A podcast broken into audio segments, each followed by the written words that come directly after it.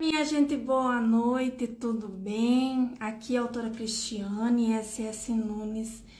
Sejam todos bem-vindos nessa noite de sexta-feira. Hoje a nossa live é mega especial. Tenho uma convidada sensacional, uma mulher inspiradora que quando eu mergulhei nesse mundo literário, essa convidada foi uma fonte de inspiração. Eu olhava o, perfil dela no Instagram e pensava, ai gente, eu quero ser que nem a Monique, eu quero, né, fluir como a Monique. E hoje eu tenho a alegria de recebê-la aqui no nosso Instagram para a gente conversar, bater um papo super especial, para a gente falar e conhecer um pouquinho mais dessa grande autora nacional, Monique Machado.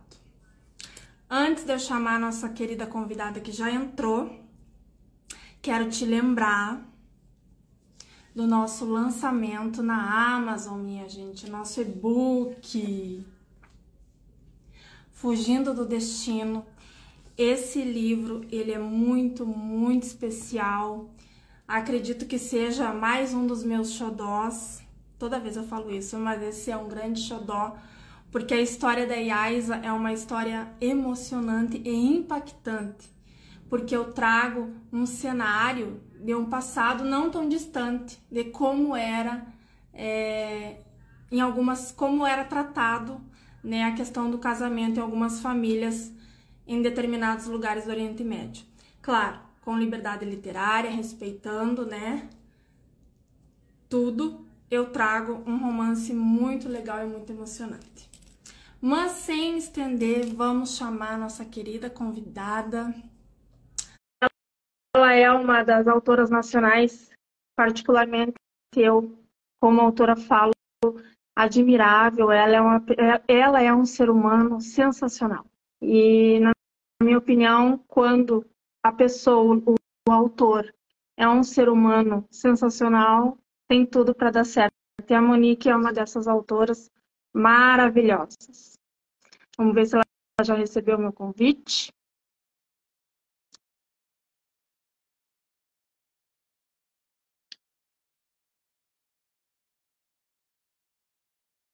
Enquanto a gente vê se chega o convite lá, vamos ver se ela entrou, vamos lá, aguardando o giro da câmera. Deixa eu levantar a minha, também. Eu tô tão acostumada a ficar do outro lado. pessoa. Não é? Não como você aperta aqui, não é? Gente, Seja bem-vinda, Monique maravilhosa, essa autora inspiradora que eu olhava o canal dela, eu escrevendo atrás, eu olhava e dizia, ai, essa, essa autora tem que me entrevistar, eu quero conversar com ela. Maravilhosa. Eu estava escutando você falar, olha, eu que tenho que te agradecer por todo esse carinho. A Cris é, é, é fora da casinha, porque é uma grande escritora, está sempre no meu projeto. Então, assim, eu é que sou uma felizarda de ter esbarrado com você nessa vida literária. Você e o seu marido, que aliás é uma dupla sensacional. Uhum. Então, muito obrigada, tá? Obrigada mesmo, de coração. E estava falando, né? Realmente, é... tu é uma autora incrível, tu é, por, principalmente pelo ser humano que tu é, Monique. Porque tu, a gente, nós como escritores, a gente tem, né? Alguns têm a humildade, né? Tem um coração manso, tá sempre achando que não é bom, que tem que melhorar, né? A gente traz essa humildade e, e é essa humildade que nos faz, né? Subir dia a dia e alcançar né, o coração de, de leitores. E tu é uma grande escritora, tu tá há anos aí e tu tem um coração humilde, tu tem, assim, uma alma mansa, isso é muito bom, isso nos deixa, é, nos sensibiliza e nos, e nos inspira. A gente está chegando aqui recém no trem, né, tá de pé, ainda nem arrumou um banco para sentar, como eu digo, mas tu é inspiradora e é Maravilhoso, com certeza encontro de milhões. É maravilhoso estar contigo aqui. Quero saber tudo, tô com um milhão de perguntas aqui na minha cabeça. Mas eu hoje, hoje o tempo é todo teu. Quero saber, primeiramente, quem é Monique Machado. E aí tu me pegou. Aí é difícil falar. Oi, Ale, um beijo para você, tá? Ele tá aqui, o Encontro de Milhões. Ah, que delícia! É difícil, né, falar quem eu sou, mas é, por fora, né, eu sou isso que vocês veem. Eu sou uma escritora, uma podcaster, e eu uso a literatura para movimentar o meu universo. Então, eu escrevo, eu leio, eu divulgo, é, eu estou sempre é, ligada no 220 quando se fala de literatura, de cultura, de história, de pessoas. Eu gosto de lidar com pessoas e conhecer as histórias, olhar nos olhos e saber quem é você, o que, que você tem para me dar, deixa eu tirar de você o que eu consegui. Então, é, é, é, eu acho que a minha essência, através da comunicação, é essa: é arrancar de você tudo que eu puder, óbvio, positivamente, quando se fala de literatura e livros. E usar essa comunicação não só para mim, né, mas para os outros também. A gente sabe que comunicação não é para todo mundo, nem todo mundo sabe se comunicar. Então, é, quando a gente encontra alguém que sabe se comunicar, que tem as ferramentas, a gente tem que propagar. Então, eu trago o máximo de pessoas para perto de mim que queiram crescer, que queiram evoluir, para que a gente possa fazer esse processo juntos. Eu acho que eu me definiria exatamente assim: comunicadora, leitora, escritora e divulgadora. Maravilhosa. E com relação à autora, me conta, quando foi que tu começou a escrever o teu primeiro livro, que foi O Homem do Quarto Andar, maravilhoso, que eu tenho aqui. É baseado em, em fatos reais, né? A tua inspiração foi algo que aconteceu realmente. Mas assim, Monique, é, antes de, desse acontecido, tu pensava em escrever algo, ou tu escrevia algo, ou foi algo assim, ó, esse acontecimento que desabrochou a escritora dentro de ti. Como que foi esse desabrochar da autora? Pois é, eu já eu escrevo desde o útero, né? Então é, é eu nasci para você ter noção, eu nasci de seis meses no sofá da sala porque eu não queria esperar mais nada, eu tinha que vir para o mundo, porque eu queria escrever, porque eu queria ler, porque eu queria viver.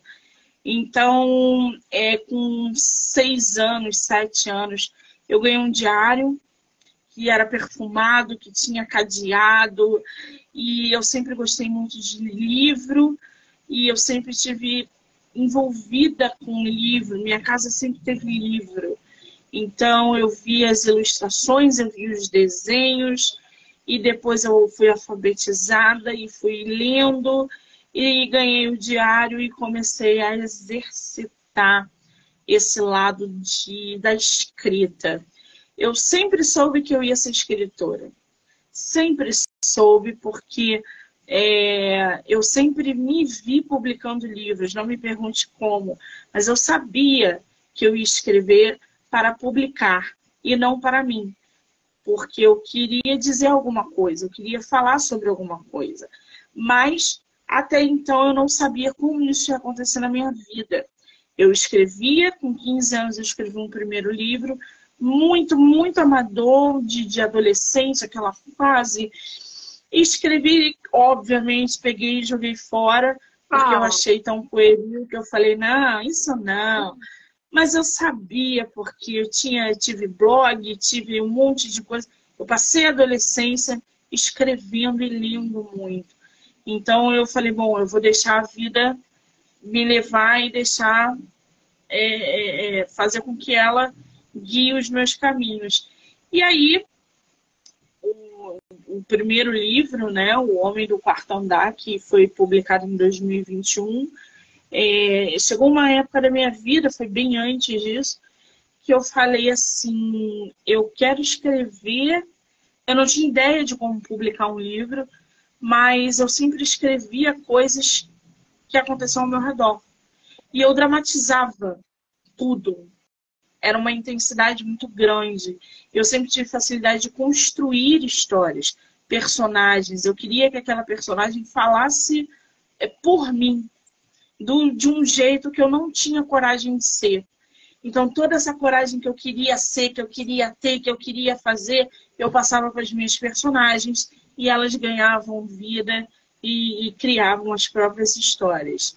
E aí eu identifiquei que todos os livros que eu estava começando já a escrever eram histórias que estavam me rodeando. Eu entendi no meu, na minha essência que a tragédia do mundo me inspirava. A dor, a depressão, uma pessoa que não é amada, uma pessoa que não realiza um sonho, uma pessoa que se sente rejeitada. Então, tudo que era triste no mundo me causava uma ânsia para a escrita. Eu precisava escrever aquele drama daquela pessoa. Uma mãe que perdeu um filho, o marido que sofreu um acidente. E eu sabia que eu ia ter esse caminho é, é, dentro da escrita, para o drama. E aí, há uns, deve ter mais de 10 anos isso, eu presenciei o primeiro fato que me levou a escrever O Homem do Quarto Andar, que foi o suicídio de uma pessoa que eu conheci. Conheci, entre aspas, nós não nos conhecíamos, mas ele era meu vizinho.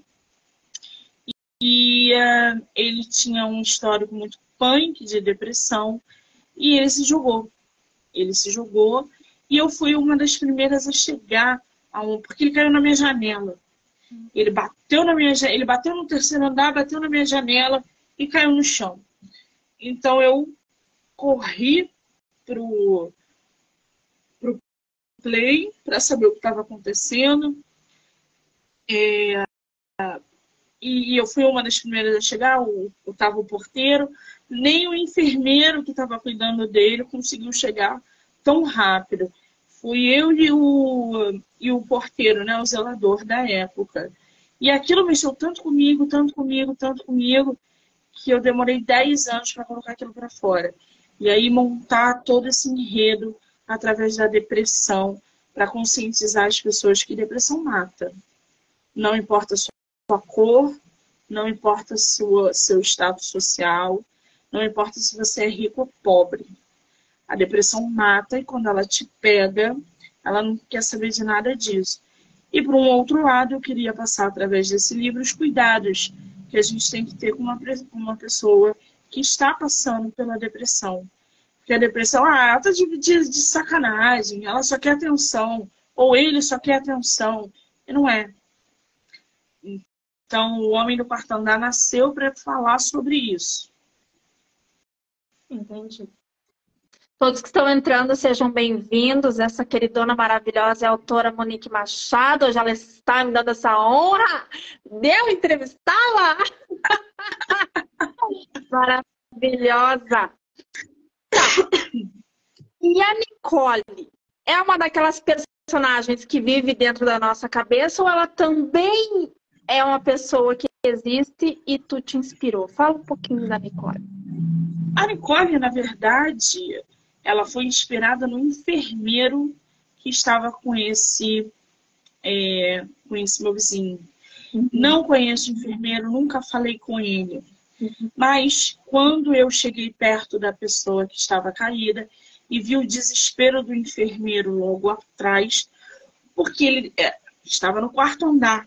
Eu sou do primeiro, ele estava no quarto. Quando ele chegou no play que ele estava desesperado. E ele gritava que tinha ido só ao banheiro. Eu só fui ao banheiro, eu só fui ao banheiro e ele se jogou.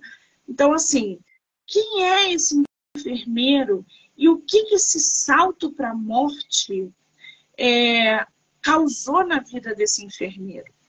A responsabilidade, a culpa. Ele não tinha culpa, ele tinha que ir ao banheiro. Ele não era um culpado. Foi uma lástima.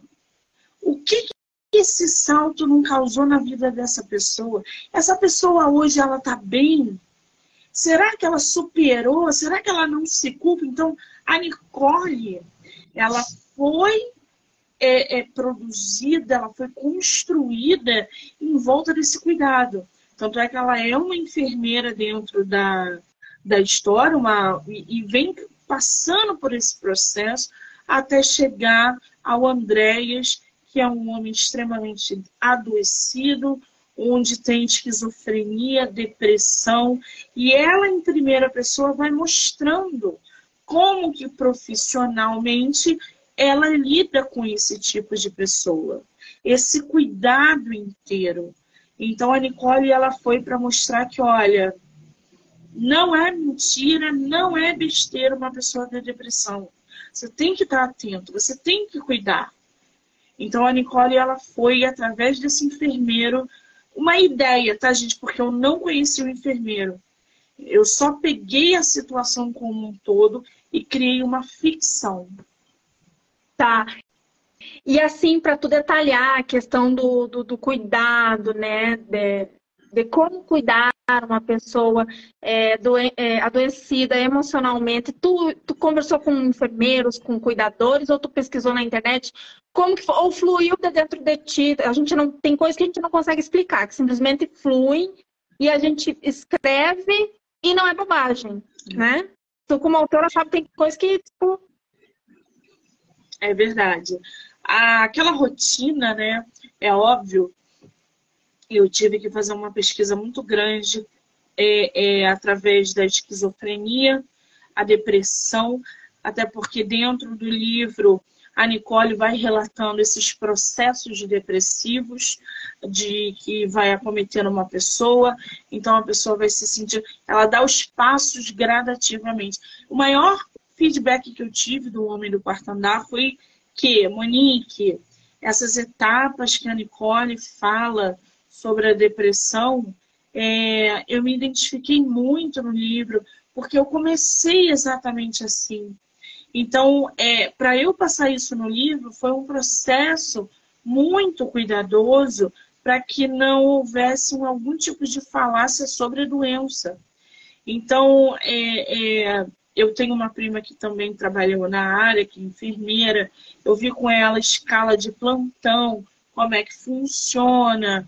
Fui pesquisar sobre depressão, esquizofrenia e psicose, como que essas doenças juntas afetam uma pessoa, a paralisia do, do, do Andréas, aquela apatia dele. É óbvio que eu tive que botar uma, uma, um, um segredo ali para dar todo um boom na trama, mas tudo isso foi através de uma pesquisa aí de quase um ano, oito meses talvez, para poder trazer o mais concreto possível sobre a depressão. Tá. E, e como ele é o teu primeiro livro, eu vou te perguntar assim: é, quando tu finalizou ele, tu decidiu por si só, não, eu vou publicar, ou tu escreveu e ficou com, aquele, com aquela sensação, não, não vou, ai, as pessoas não vão gostar, ou tiveram pessoas que te apoiaram, não, vai lá, vamos fazer. Como é que foi é, esse processo para tu mandar para uma editora para preparar, depois para mandar para a Uniclap, enfim, como que foi esse processo é, quando tu finalizou ele? Para nascer o filho, como é, diz, né? É, na verdade, assim, ele, é, quando eu coloquei o ponto final nele, eu já tinha comunicado para a família, para os amigos, que eu tinha escrito um livro. E para minha família que o livro falava sobre o suicídio que eu tinha presenciado. Na época, minha mãe falou assim: Mas você deu nome aos bois? Eu falei: Não. Eu só peguei essa, essa história e criei uma ficção falando sobre depressão e suicídio.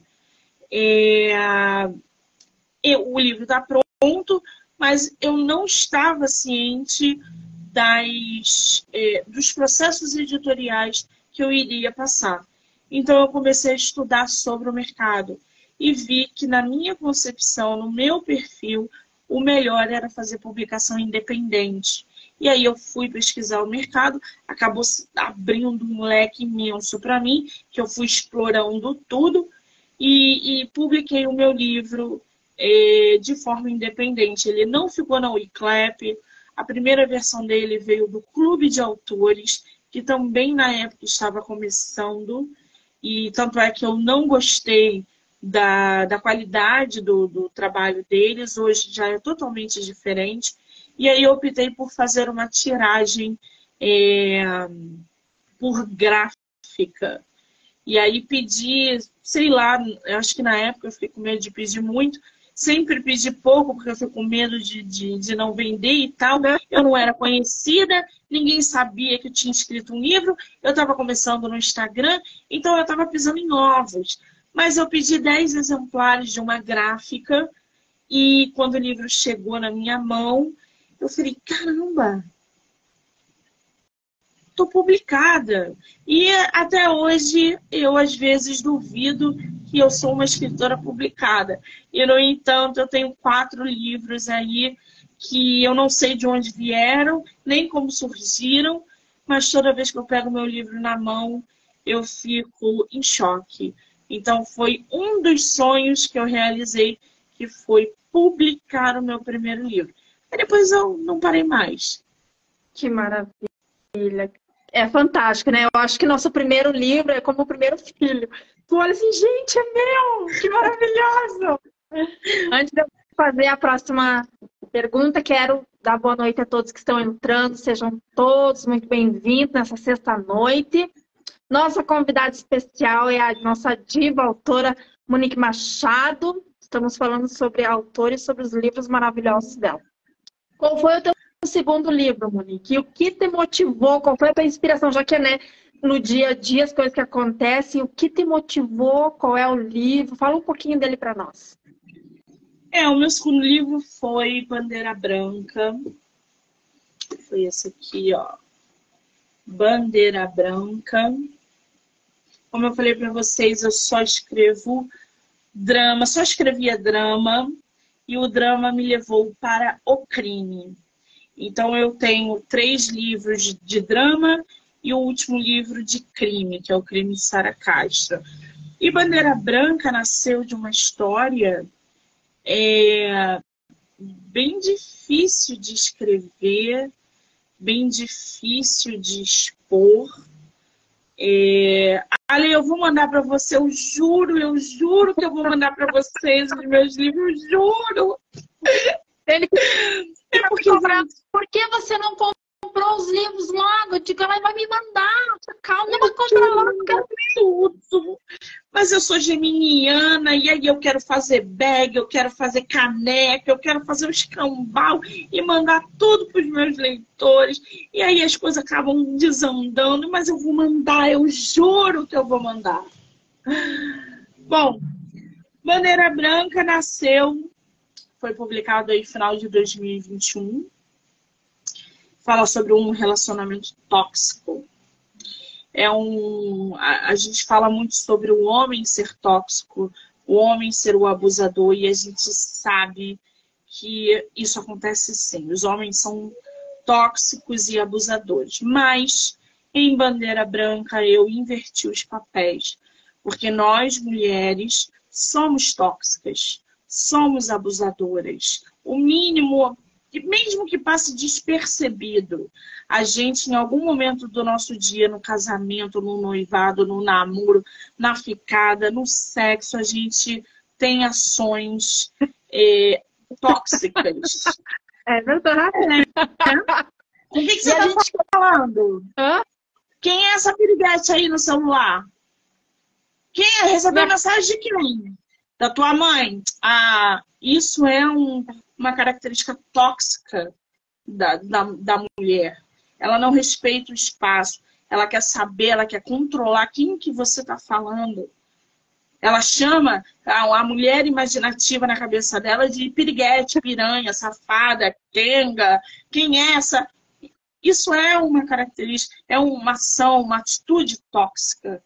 E às vezes, o cara tá jogando Candy Crush, não tá fazendo nada, e você tá xingando e brigando com ele. Entendeu? Então, ah, eu vou almoçar na, na casa do meu. Não vai nada, porque se você for, você não precisa voltar.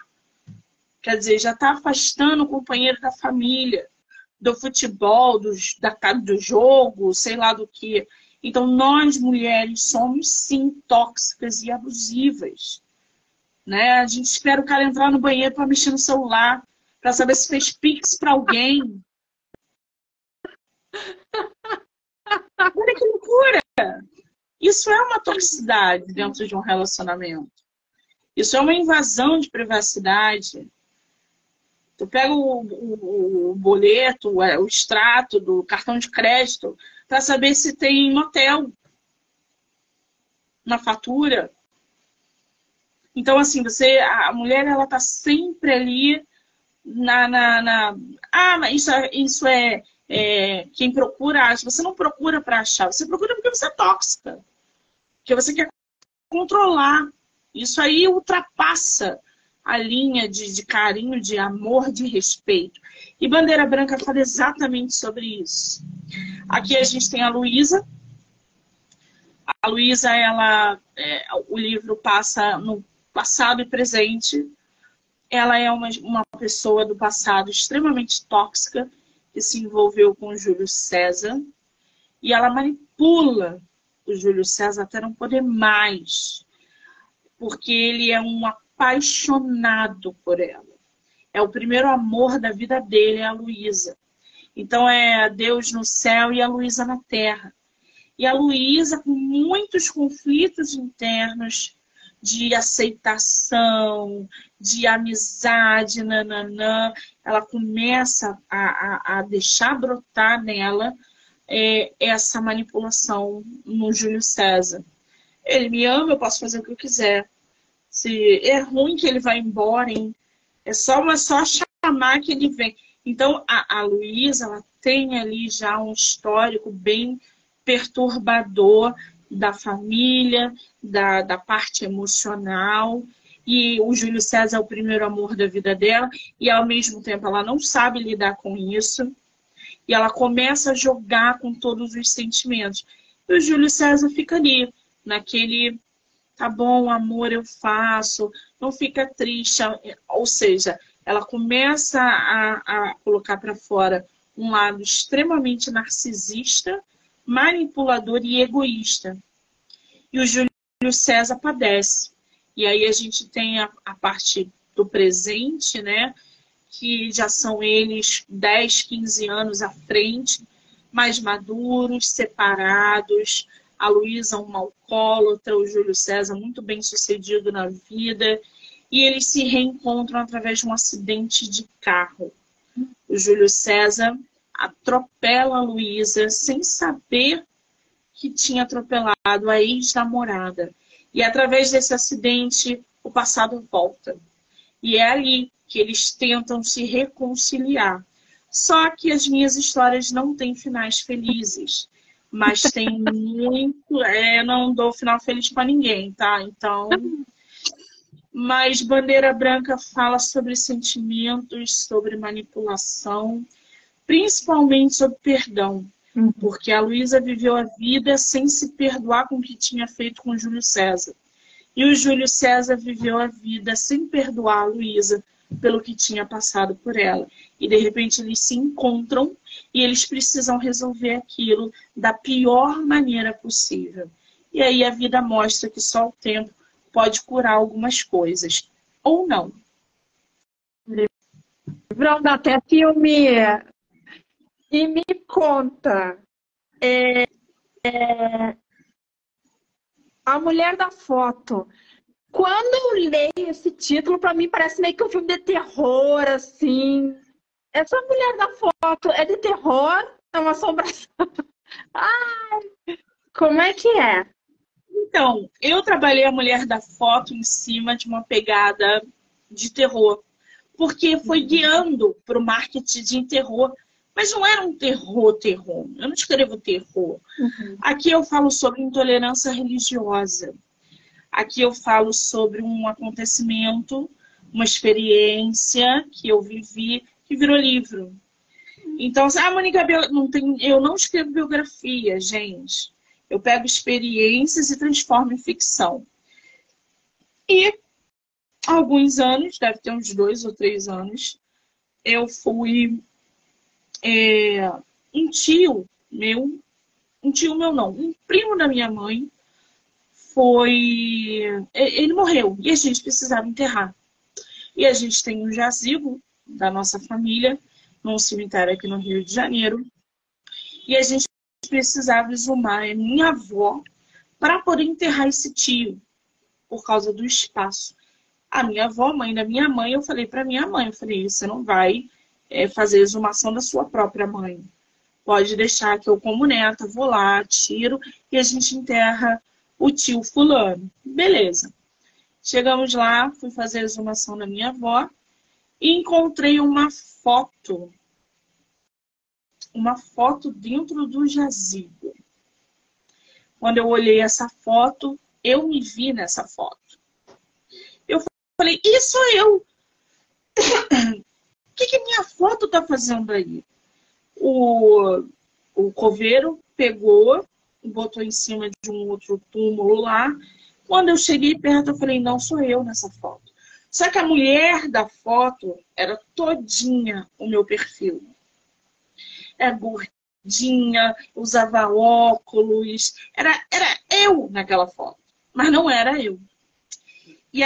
Através desse acontecimento, outras coisas aconteceram que deram vida à mulher da foto. E aí, por ser um acontecimento espiritual, e eu, para quem não sabe, eu sou um bandista, de centro, de roupa, tudo bonitinho.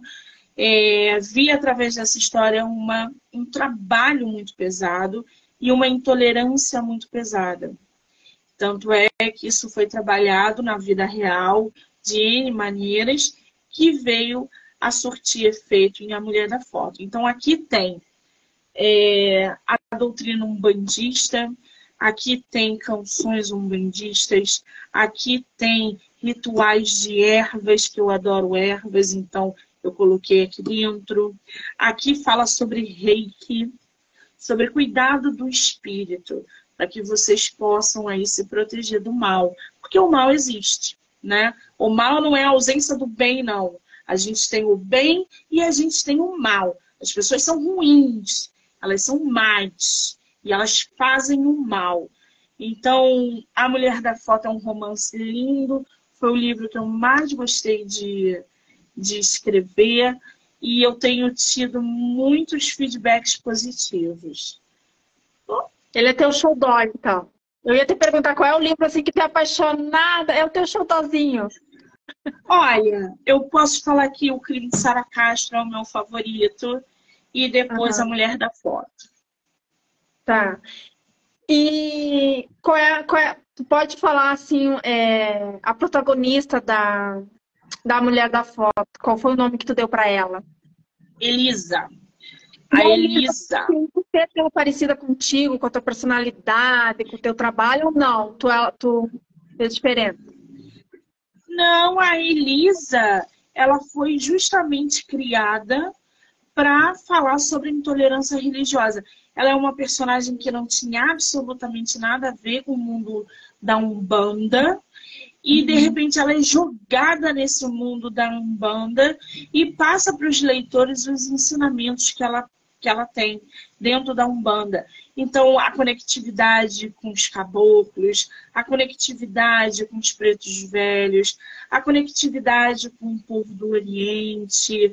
Então, a Elisa, ela passa essa experiência toda, desobsessão, para os leitores de uma forma é, sutil, mas muito realista. Eu não tenho nada a ver com a Elisa. A Elisa é uma flor, é uma bela, é uma menina que tá, você acompanha ali o processo evolutivo dela é, durante a narrativa. Então, é muito bacana. Construir a, a Elisa foi muito bom. Só te corrigindo, tu é uma flor, é uma bela. Que história é essa? que história é essa? então, tu colocou esse episódio é, do, do cemitério lá que tu viveu dentro do livro ou não? Tu, tu recriou lá? Ah, que legal. Inclusive, todo o diálogo do início do livro é real. Hum. Todo, toda aquela cena é, é real. Assim como o Homem do Quarto Andar também, aquela cena dele batendo no chão e uhum. aquele rastro de sangue. Algumas, eu vou mesclando literalmente ficção com realidade, entendeu? Uhum. E, e aí eu vou colocando os sentimentos, as expressões, mas sim, você vai ver que tem muita coisa real dentro do livro, mas tudo também dentro de uma grande ficção. Entendi. E que ano tu publicou ele, Monique? Esse aqui foi em dezembro de 2021, logo depois. Não, não, desculpa. Foi abril de 2022. Foi depois de Bandeira depois Branca. De Bandeira Branca. Ah, tá. Muito legal, é, viu? Eu vi que quando eu li esse, esse nome, eu falei, gente, isso aí, esse negócio aí me assustador. Não, pode ler sem medo, gente. Não, não é esse terror, tá? É, não é, né? é enriquecimento cultural. É, boa noite a todos que estão entrando, sejam bem-vindos. Essa linda, maravilhosa, nossa querida autora nacional Monique Machado. E hoje eu estou tendo o privilégio de falar com ela e saber um pouquinho mais sobre a autora e sobre os livros dela. Então, me fale sobre o Xodozinho, Crime, da Sara Castro. Quem é Sara Castro? Você conheceu essa criminosa? Não, não, não, não, não. Aí, aí ia ser demais, gente. O crime de Sara Castro, eu não tenho, gente, eu vendi todos aqui, eu não tenho um físico aqui. Eu só tenho o marcador dele, que eu nem sei se dá pra ver aí, ó. Esse aqui é o esse, marcador dele. Esse machado aí é o do Borogodó, viu? Yeah. Mas a capa dele vai mudar. Mas ah, essa aqui tá. vai ser a primeira versão mas a capa dele vai mudar em breve. É, uhum. O crime de Sara Castro fala sobre um relacionamento entre mãe e filha, onde a mãe ela sufoca tanto a filha, ela invade tanto a filha, que chega uma hora que ela não aguenta. Chega uma hora que a garota não aguenta, a Sara não aguenta. E é, é, ela, o livro já começa com ela presa. E a gente tem uma jornalista, a Carla Garcia. A Carla recebe uma proposta irrecusável, porque ela é jornalista, investigativa, muitos anos no mercado, e ela está prestes a se aposentar. E ela vai e recebe essa proposta irrecusável de é, escrever o livro do crime que a Sara cometeu há anos, há uma década talvez. E, e ela topa esse trabalho e começa a frequentar a cadeia federal feminina no sul do país, aonde ali ela entra em contato com a Sara diariamente e uh, começa através de conversas diárias a produzir material para dar vida ao livro do crime. O que a gente sabe até então do crime é que a Sara matou a própria mãe, isso não é spoiler, que ela matou a própria mãe e, e ninguém sabe o motivo, porque ela é uma réu confessa, ela confessou o assassinato, mas ela nunca disse por que ela tinha feito isso. E nessa, nessa, nessa conversa diária, é, a Carla vai tirando da Sara tudo o que acontecia entre as duas, entre mãe e filha. E ela vai contando porque que o que, que irritava, o que, que a mãe fazia que irritava ela demais, como que ela invadia relacionamentos amorosos da Sara, o controle que a mãe tinha em cima da Sara e da vida da Sara, como que a Sara não conseguia sair dessas correntes tóxicas criadas pela própria mãe e o quanto isso afetou mentalmente, emocionalmente e fisicamente a vida da Sara. Só que a Sara tem dois irmãos que vão sendo apresentados ao longo da trama e a trama vai se desenrolando com três plots que as minhas leitoras até hoje querem me matar. Se elas me verem na Bienal esse ano, é capaz de eu tomar uma machadada nas costas, entendeu? Porque os meus livros, como eu falei, não têm final feliz e eu não deixo nada é, é concreto para vocês. Eu deixo que vocês pensem nas teorias que vocês quiserem, entendeu? E é isso que causa revolta nelas. Mas. Não é? Adoro!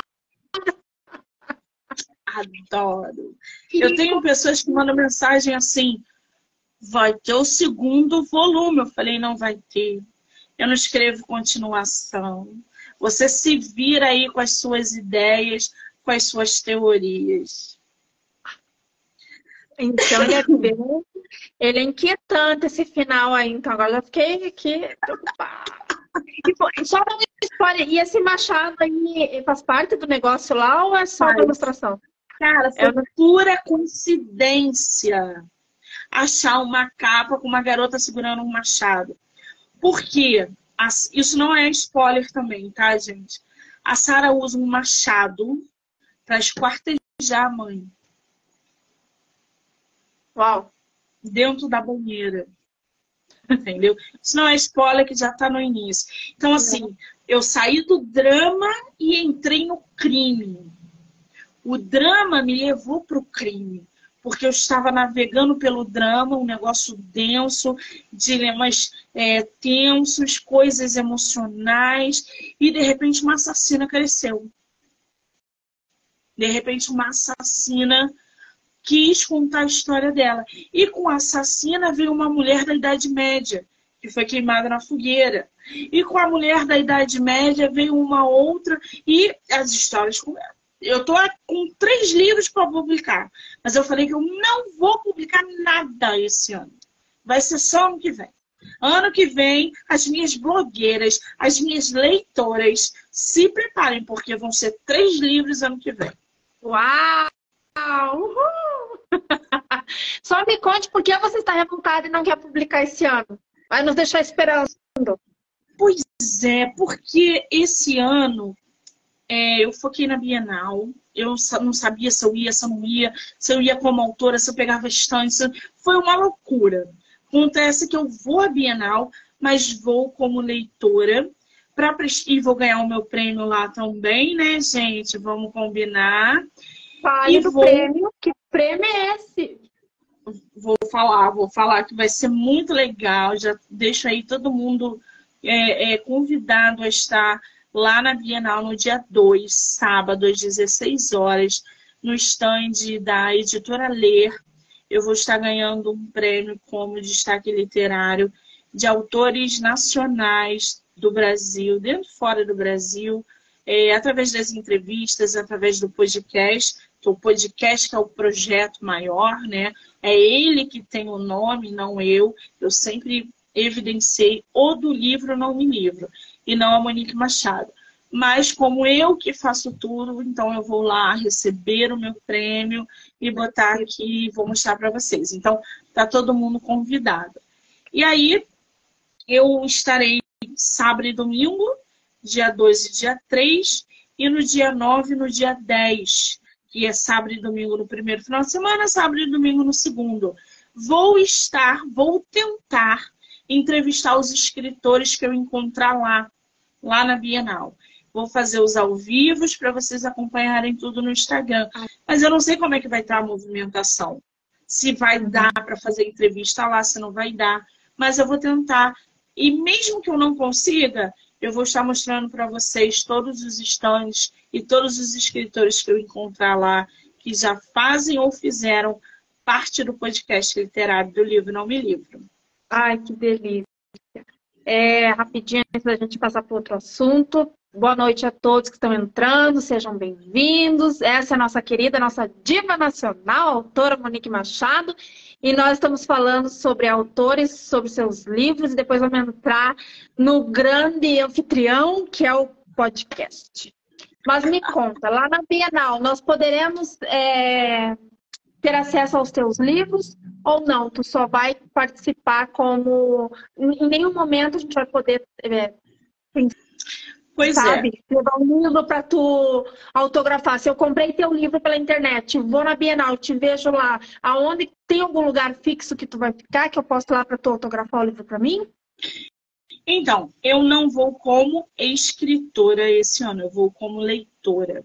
Então, uhum. se vamos supor, eu tô lá na Bienal encontrei a Cris. A Cris, porventura, tá com o homem do quarto andar na bolsa. É óbvio que a gente vai fazer entrevista, que eu vou é, é, autografar o seu é, livro, que a gente vai tirar foto, vou super adorar. Mas eu não terei os meus livros lá para venda, tá? Então, assim, existem N maneiras de das pessoas conseguirem os meus livros. Diretamente comigo, que aí você ganha o kit, você ganha a bolsa do podcast literário. Ai, que você linda! ganha você ganha o, o, os marcadores, todos eles, a dedicatória, e aí eu mando para vocês. A galera que quiser comprar direto no site só vai receber o livro, sem mimo, sem nada, que aí é direto na Wiclap.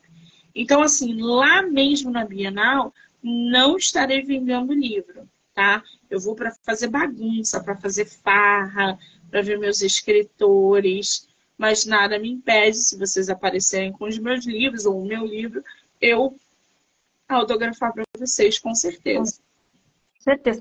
E e-book, tem a, o, eles têm e-books? Como é que é? Os teus quatro livros? Sim, eles têm e-book, todos eles estão no formato digital. Agora, ô Cris, eu, é porque eu falo pra caramba, gente, mas você me fez uma pergunta e eu respondi pela metade. Eu falei que era por causa da Bienal, que eu não ia publicar os outros livros esse ano. O segundo motivo é porque eu estou precisando refazer todos os meus livros. Hum. Existe um tempo do, do, de uma publicação. O vocabulário muda, a gente encontra erros, a gente acha que a capa precisa mudar porque já, já não cabe mais dentro da história. Então, eu estou refazendo todos os meus. Eles estão sendo vendidos, tá? Mas a segunda edição vai sair em breve. Então, quer dizer, eu além de produzir, reproduzir os quatro livros, eu ainda estava escrevendo mais três. Então, meio que embolou meio de campo ali. E eu falei, não, vou aguardar, vou esperar cada coisa no seu tempo. Se eu quiser abraçar o mundo, eu acabo não conseguindo fazer nada, né, gente? Então, é, o foco é refazer os livros. A segunda edição vai sair em breve. Ótimo, maravilha. Fiquem atentos. E o e-book encontra na Amazon? Vamos fazer propaganda que nem sei se é Sim. É, o, o, os uhum. e-books, todos eles estão no site da Amazon. Vocês podem conseguir por lá o, o digital. E o físico comigo no meu direct, MoniqueMM18, ou pelo site da Wiclap e em breve pelo Clube de Autores. Ótimo, que delícia! E me conta como que nasceu a ideia, o projeto do livro Não Me Livro. Te inspirou em alguém? Porque, né? Como que foi? Era algo que tu vinha pensando há muito tempo? Ou foi assim um estalo e tu, ah, vou fazer? Então, do livro Não Me Livro, ele nasceu é, dentro da pandemia. Quando eu estava, a pandemia explodiu e aí a gente precisou ficar em casa. É, eu falei, meu Deus, e agora? O que, que eu vou fazer é, sempre muito ativa, sempre falei, vendo todo mundo perder parente, vendo todo mundo perder ente, e as pessoas cada vez mais tristes, cada vez mais depressivas, e eu me agarrei na única coisa concreta da minha vida, que era literatura. Era através dos livros, sempre foi, mas na pandemia isso intensificou mais. Eu tinha ali companheiros dentro dos meus livros, eu tinha história, eu tinha um mundo para fugir da minha realidade, que era a pandemia naquele momento, que era todo dia receber uma mensagem no WhatsApp dizendo que fulano tinha sido entubado, dizendo que fulano não tinha resistido. Então, assim, para não pirar, eu falei, o que, que eu posso, qual é a minha contribuição nisso tudo? Como é que eu posso ajudar uma amiga que hoje está sofrendo, que perdeu a avó, que perdeu o pai? O que, que eu posso fazer? Qual é a minha melhor parte? E aí, eu escutei o podcast do Antônio Fagundes. Aliás, recomendo para todo mundo o podcast literário do Antônio Fagundes. Escutei o podcast dele, adorei a forma que ele falava sobre literatura, fazendo indicação de livro. E eu falei, caramba, tá aí. Quero fazer um podcast, sem saber a mínima ideia do que era um podcast. Fui estudar o mercado. Aí estudei 2019 o mercado de podcast que estava começando a bombar. E eu falei assim: não quero ganhar dinheiro com isso, porque o intuito não é esse. É só falar de literatura e compartilhar os episódios. Então eu comecei a falar, a produzir episódios de livros que eu já tinha lido, de escritores que eu já tinha é, lido. Então foi é, Paulo Coelho, Ken Follett, Roger Frantini. Comecei a fazer temporadas no meu podcast. E aí gravava o episódio, escutava, falou, pô, tá bom, precisa melhorar isso aqui, isso aqui, não sei o quê. E aí o negócio começou. A movimentação em volta do podcast começou. Eu comecei a compartilhar, começou a bater 100 ouvintes em um dia um episódio. Eu falei, menina, vou gravar. Eu comecei a gravar só terça-feira, que era o mesmo dia do podcast do Antônio Fagundes, que eu queria imitar ele. Eu queria falar de literatura como ele. E aí eu comecei. Toda terça-feira, às 9 horas da manhã, eu publicava um episódio. E bombava. Eu falei, caramba! E aí comecei no Instagram postar coisa de livro no Instagram, não sei o quê, e vi que autores nacionais começaram a seguir o meu Instagram porque vinham do podcast. E autores que ninguém conhecia. Eu falei, por que eu estou dando ibope para escritores como Ken Follett, que não precisa ser divulgado que vende milhões, se eu tenho escritores nacionais que precisam de espaço para falar sobre seus livros? E aí o nome surgiu. É, no meio daquela confusão de pandemia, eu falei, o que que eu posso, é, é, o que que eu não posso ficar sem? O que que eu, o que que eu, livro, eu não posso viver sem livro. É, eu vou adoecer se eu não tiver um livro. Do livro, eu não. Aí começou. Eu não me livro de livro. O livro não fico, o livro do livro, do livro não me livro, do livro não me livro. Pegou do livro, não me livro. Aí botei o nome do podcast, corri pro abraço. E aí comecei a divulgar, o negócio cresceu de um jeito imenso. Eu comecei a enfiar a cara no, no, nos estudos e para aprimorar, para mexer com ferramenta, para trazer autores. Fiz cursos de marketing, de publicidade, não sei o quê, totalmente diferente. E me apaixonei. E aí o do livro Não Me Livro começou a ganhar prêmio, começou a ganhar ouvintes. Eu bati 20 mil ouvintes, a gente está com 25 mil ouvintes só pelo Spotify, Anchor e Amazon Music. Fora YouTube, que a gente bateu aí, eu acho que 2 mil e 200 inscritos em oito meses, que o YouTube não nasceu é, junto com o podcast, o YouTube nasceu agora. Então foi muito rápido, foi um negócio assim, e nasceu, e veio com essa força que ele está aí no mercado. Ah, coisa boa. E assim, é, pra gente finalizar, que eu sei que tu tem live, né? Não, não, pode ficar até 10 e 15. 10 e 15 tá tranquilo. Ah, é? Tá. o que que tu, assim, quando tu... Porque eu vejo assim, ó, são muitos autores. Muitos, né? São muitos, muitos, muitos. O que que tu sente quando tu finaliza a temporada, assim, tá? Tu conversou, digamos, sei lá, com 40 autores. O último dia, o que que tu sente depois de todas as histórias, as experiências que tu ouviu? Qual é a sensação da Monique? Eu, eu, vou, eu vou confessar para você, eu fico exausta. o primeiro sentimento é de exaustão.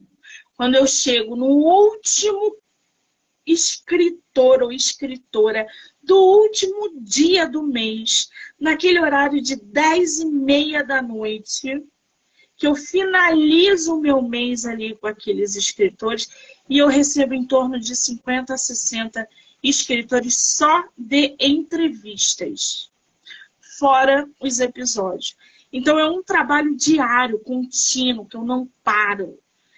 E aí, quando chega no último escritor do, do, do, mês, no último horário, no último tudo, que eu desligo a câmera, eu me jogo na cama e deixo a dor no corpo tomar conta. Mas com ah. aquela sensação assim, o dever está cumprido. Eu não sacaneei ninguém. Eu agi de forma profissional com todo mundo. Eu dei espaço para todo mundo. Aproveitou quem quis. O meu preço não é caro. Eu não sou chata. Eu não humilho vocês. Muito pelo contrário. Eu não sacaneio vocês. Eu não dou calote em vocês. Então aproveita quem quer.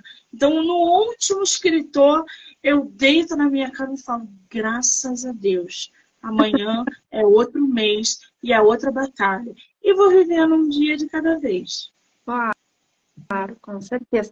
E assim, tem algum projeto assim que tu possa falar? Assim, hoje, hoje é o podcast, mas tem algo assim que tu já está, que já está dentro do teu coração, que tu está vislumbrando, não, eu penso em fazer isso, aquilo, aquilo. Tem algo aí ou tu não pode falar? Ou por enquanto tu está realizado? O podcast é o é o ápice do teu sonho é algo que está, tipo, transbordando dentro de ti? É, o podcast é um projeto que eu realizei que me traz satisfação como profissional, como escritora, como divulgadora e como ser humano. Porque se hoje eu morrer, vocês têm um material imenso no podcast literário, com mais de 2.500 autores divulgados. Eu fiz a minha parte. Se hoje eu morrer, eu deixei alguma coisa nesse planeta. Que for, foram as minhas entrevistas, foram os meus episódios, foram os, as minhas resenhas. De alguma maneira eu colaborei na vida de alguém. De alguma maneira, porque não é possível que eu esteja nesse caminho há tanto tempo e que tem dado certo há tanto tempo. É porque alguma coisa eu estou fazendo certo. Então, é, é, é isso que eu vou deixar. É isso. É, eu não sou materialista, eu não trabalho pelo dinheiro, porque eu não vou ficar rica por causa de 35 reais. Tá? Eu não vou ficar rica por causa disso. Mas é pela essência, é pelo que eu estou fazendo na vida de alguém. Eu tenho escritores que chegam no meu projeto desesperados. Primeira live, primeiro livro, estão tremendo, sofrendo. Parece que vão ser entrevistados pelo Jô Soares, sabe? Então, assim, eu fico muito feliz, porque isso é um reconhecimento, sabe? Mas o, esse projeto do podcast é uma grande realização que eu consegui. E ele vai futuramente, pode ser daqui a um ano, ou pode ser daqui a dois, virar uma editora. O podcast ele vai virar uma editora. É, eu, eu não conheço o mercado editorial para fundar uma editora. Então, eu estou estudando. Porque você criar uma editora requer é, conhecimento. Você precisa ter uma gráfica responsável que seja boa. Você precisa de fornecedores que sejam confiáveis. Você precisa de uma equipe bem estruturada. Então, assim, montar uma editora é uma responsabilidade muito grande. Participar de prêmios é uma responsabilidade. Eu quero que o podcast vire uma editora para promover prêmios. Então, eu preciso saber quem é que pode me ajudar nisso. A produzir um prêmio, uma coletânea. Eu preciso de profissionais que façam entrevistas porque eu não, eu não quero ficar com 100 anos fazendo entrevista. Mas eu quero que jovens talentos da comunicação entrevistem outras pessoas. Isso requer treinamento para que não joguem o do livro não me livro no lixo. Então, fundar uma editora tem toda uma estrutura que hoje eu estou estudando para no futuro é, acontecer, virar realidade. E aí sim, começar a publicar, botar os livros em todos os lugares, botar lá para fora. Isso requer conhecimento.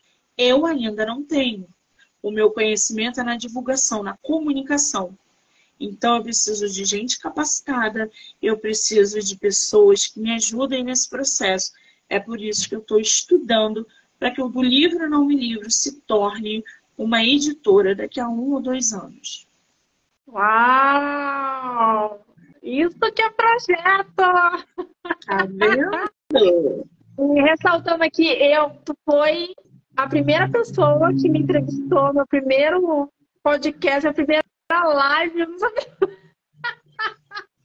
Eu não sabia como que ligava a câmera. Eu acho que eu tive que ligar e perguntar como é que você liga.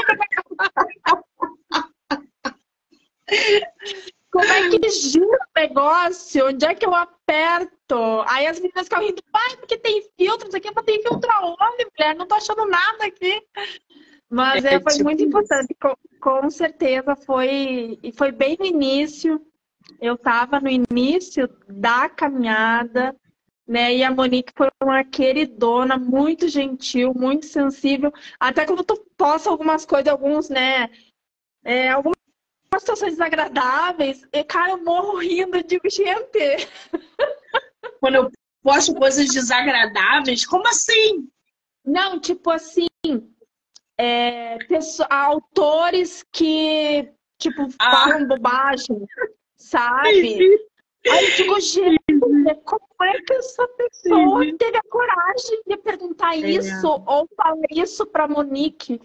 E aí eu, eu fico assim, indignada, digo, meu Deus, onde é que tá com a cabeça? É. É, é esclarecendo aqui para quem tá, tá entrando, sejam todos bem-vindos, boa noite. Essa é a nossa querida autora Monique Machado. Quando eu falo, quando ela posta algo assim, é, desagradável, algum autor foi desagradável, indelicado, mal educado, sem respeito com ela. E aí eu acho que ela extravasa, ela bota o print ali. Aí eu leio e digo, gente, como. Como... porque tu tem que é ter tipo coragem, isso. né? Conhecendo, é. porque pra pessoa né, chegar até do livro Não Me Livro, conversar contigo, né? É, fluir o relacionamento, contratar, né? Não, quero participar, papapá. Ela entende do livro, livro, ela conhece a Monique, ela olhou as tuas lives e perguntar e fazer algumas sugestões, algumas coisas assim, tipo aquele que falou, não, mas.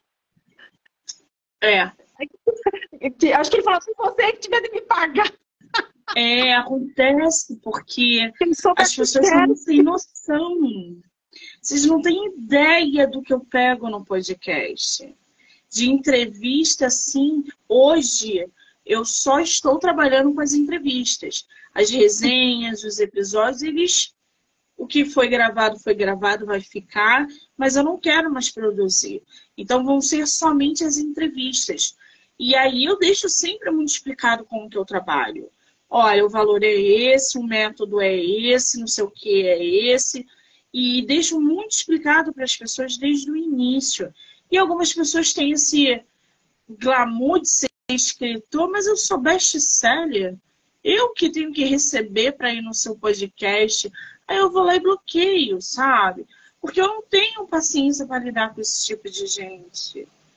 Então, assim, é, é, são muitos, muitos problemas que eu enfrento ao ter escritores no meu podcast. Eu, hoje, não, não, desde que o podcast nasceu, eu trabalho com quem eu quero. Eu não me submeto mais a nenhum tipo de grosseria e humilhação por parte de ninguém é, para ter escritores no meu projeto. É, ontem mesmo, ontem, ontem, um escritor queria me dizer como que eu tinha que fazer a entrevista. E eu falei para ele que não, funciona assim, porque se ele, se ele soubesse fazer uma entrevista, ele não ia precisar estar no meu podcast sendo entrevistado. Que ele pegasse essa bagagem dele e usasse dentro do canal dele. Mas ele não podia dizer para mim como que eu tenho que fazer o meu trabalho. Porque o meu trabalho é meu, eu sei fazer. Então, ah, você é arrogante, não sou arrogante. Mas imagina, eu ter que ouvir de alguém sem experiência como que eu tenho que fazer entrevista no meu canal. Sendo que eu estou acostumada a fazer e sei do meu público. Então, assim, as pessoas são fora da casinha. Então, eu não vou fazer, então faz. Aqui a porta está fechada. Não faz. Vai procurar outra, vai fazer o que você quiser. Aqui você não entra mais. Qualquer indicação sobre você é negativa. Escrito aqui da calote. E aí depois a gente se esbarra com outra blogueira e eu falo, não, não, não. Aqui não. Porque eu presto serviços também para editoras.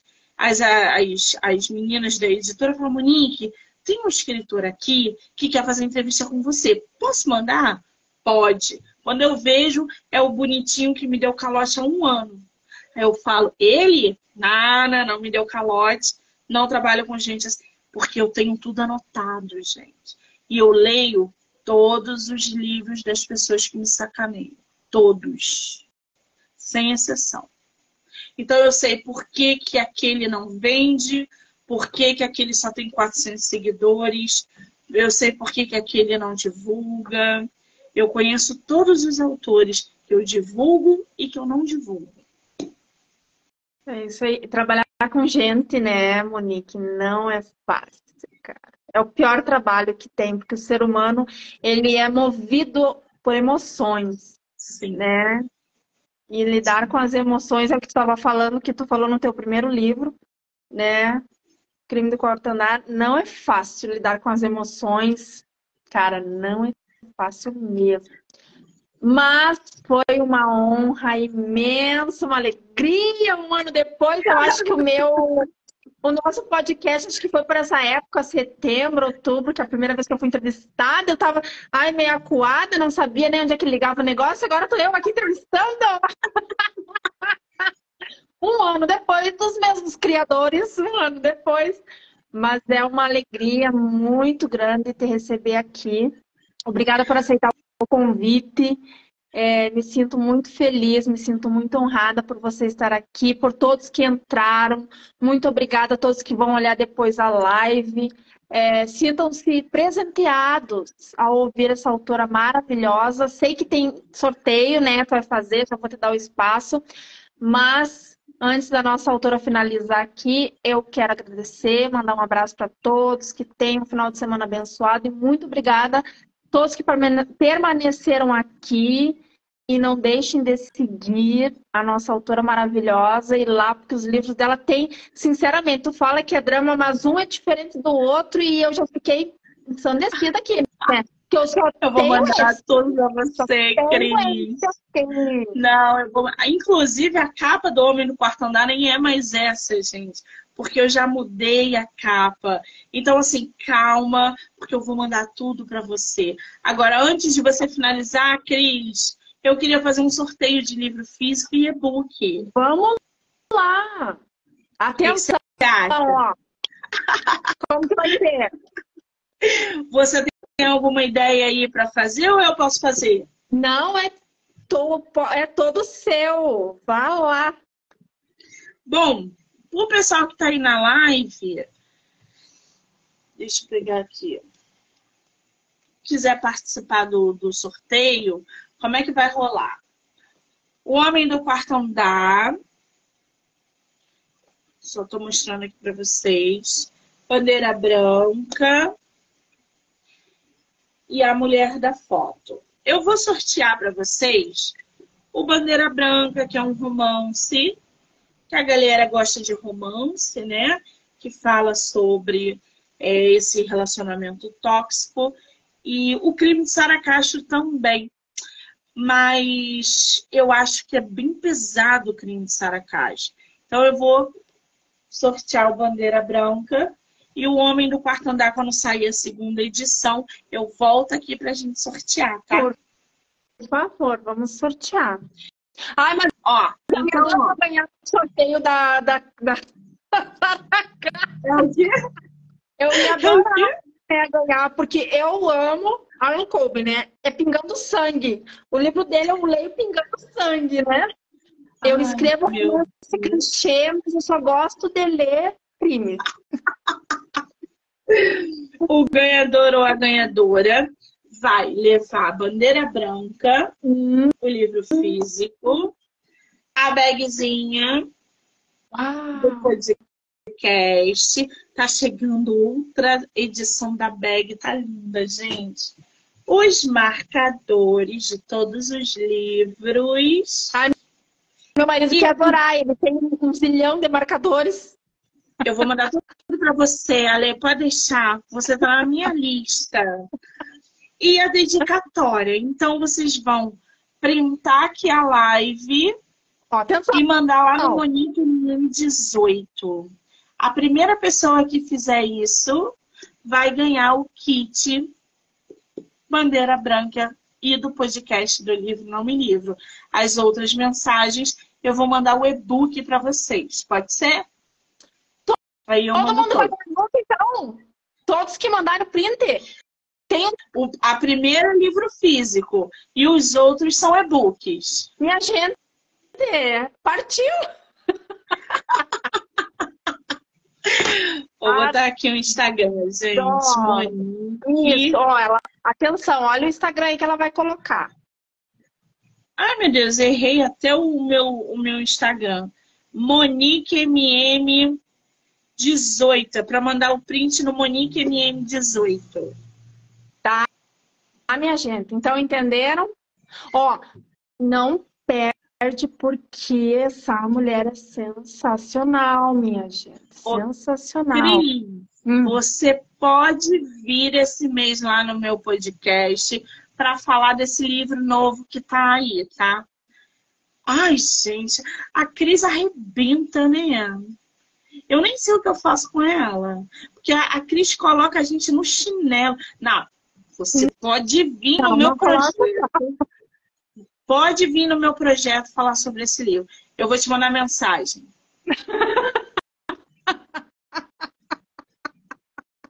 eu vou, eu vou correndo, né? Eu só tava esperando lançar, porque eu lancei o e-book dele, né? Eu tava só esperando lançar pra ir correndo na Monique, eu quero morar. Minha...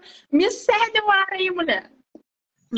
É, como as entrevistas agora são diárias, gente, as, as entrevistas que acontecem no meu Instagram, MoniqueMM18, são diárias, de segunda a sexta. Então, hoje eu ainda vou fazer entrevista, depois eu vou parar e só volto na segunda. Amanhã eu estarei no Palácio do Catete, fazendo um ao vivo, onde Getúlio Vargas se suicidou. Vou estar fazendo um conteúdo lá para vocês a partir das 11 horas da manhã no Monique MM18. E Cris, vou te mandar mensagem para a gente agendar a entrevista lá no meu canal para a gente falar desse livro. Tá? Vamos sim. Só repete é, dos teus livros. Os, os e-books tem na Amazon e físico diretamente com você. Comigo, se você quiser o kit, ou pela Wiclap, se você quiser só é, o exemplar. Sem ah. nada. Sem autógrafo, sem marcador, sem nada tá? Então tá. É isso aí, viu, galera? Não deixa. meu povo, apoiem os autores nacionais, né? Aquele que eu digo assim, ó, é, existem autores maravilhosos fora do Brasil? Existem. Mas existem autores maravilhosos dentro do nosso Brasil, Sim. né? E, muitas vezes a gente tem esse. A gente tem que desmistificar isso. Ai, porque é de fora. Ai, porque é estrangeiro. Aí tu pega um livro estrangeiro da melhor editora do Brasil, que traduziu e tal, pega o livro e o livro não é tudo aquilo. E aí você pega um livro de um autor nacional, principalmente os independentes, porque a gente está numa luta terrível, a Monique sabe, tentando fazer algo bom, algo de qualidade, e aí tu pega um livro de um autor independente, e aí tu diz assim, caramba, é melhor que o livro da editora tal. Então, é. apoio os autores nacionais que nós também precisamos alcançar o coração lá fora, né? Aí os corações lá fora, a gente tem que alcançar o de vocês para alcançar lá fora. Os autores internacionais já alcançaram os corações lá dentro do país deles e vieram alcançar os nossos aqui. Então a gente tem que valorizar o que nós temos aqui, o que é bom, o que é nosso, que está aqui dentro do nosso país. Mas é isso, minha gente. Muito obrigada. É, Cris, me coloca como colaboradora, tá? Por favor. Vou colocar. que apareça no meu feed. Vou colocar. Quero te agradecer. Boa live. Falta um minuto para 10 e 15. Eu quero agradecer às minhas leitoras que estiveram aqui, as minhas escritoras de podcast. Eu vi todas vocês. Obrigada, tá, meninas? Um beijo grande no coração de cada uma. Eu adoro vocês. Cris. É um beijo. beijo. Muito obrigada. Boa sorte, ó, na torcida pela editora. Quero muito! então é isso, minha gente. Boa noite a todos. Muito obrigada a todo mundo que ficou aqui até agora, né? Desejando conhecer o trabalho da nossa autora maravilhosa, Monique Machado, corre lá no perfil dela, dá uma olhada, lá tem muito material de qualidade, material muito, muito, muito bom. E, minha gente, não deixando de falar do meu lançamento que lançamos ontem. No momento, nós só temos em forma de e-book, porque eu inscrevi ele no oitavo, no, no concurso, no oitavo é, prêmio da, da Kindle, da, da literatura. Então, eu só tenho ele e-book por enquanto. Mês que vem, nós já começaremos a trabalhar com ele físico, mas não deixe de ir lá na Amazon se você tem o Kindle ou o Unlimited. Leia, deixe a sua avaliação, deixe um comentário, deixe suas estrelas. Isso me ajuda, vai me ajudar no concurso. O concurso terá uma banca avaliadora, porém, os leitores indo lá, movimentando o algoritmo lá, vai me ajudar. E esse livro, Fugindo do Destino, é um livro é, emocionante e é um livro onde eu trago assuntos sérios e, e assuntos para a gente refletir, para a gente é, vai, também trago como forma de engrandecimento cultural, trago sobre a cultura do Oriente Médio, em especial da Arábia Saudita. Então, é um livro muito, muito legal, onde a nossa protagonista, ela surfa altas ondas em Paris, acontece uma fatalidade na vida dela, ela vai para a Holanda, passando pelo bairro Vermelho. Quem já ouviu falar no bairro Vermelho da Holanda sabe mais ou menos o que, que eu estou falando. Eu estive na Holanda, eu conheço aquele lugar, então eu pude detalhar, eu pude trazer assim, é, com detalhes, com riqueza de detalhes, como que é lá. E depois a nossa protagonista, como não conseguirá fugir do seu destino, retornará para a Arábia Saudita, porém uma surpresa acontecerá. O desfecho final dele é emocionante. Então, para você que gosta de ler romances dramáticos, emocionantes, com finais clichês, né? Eu adoro deixar todo mundo feliz lá no final. apresento o meu lançamento Fugindo do Destino. Então é isso, minha gente. Muito obrigada a todos que entraram, aos autores, aos leitores. Muito, muito, muito obrigada aos amigos da autora. Muito obrigada, boa noite e um beijão grande para todos. Tchauzinho.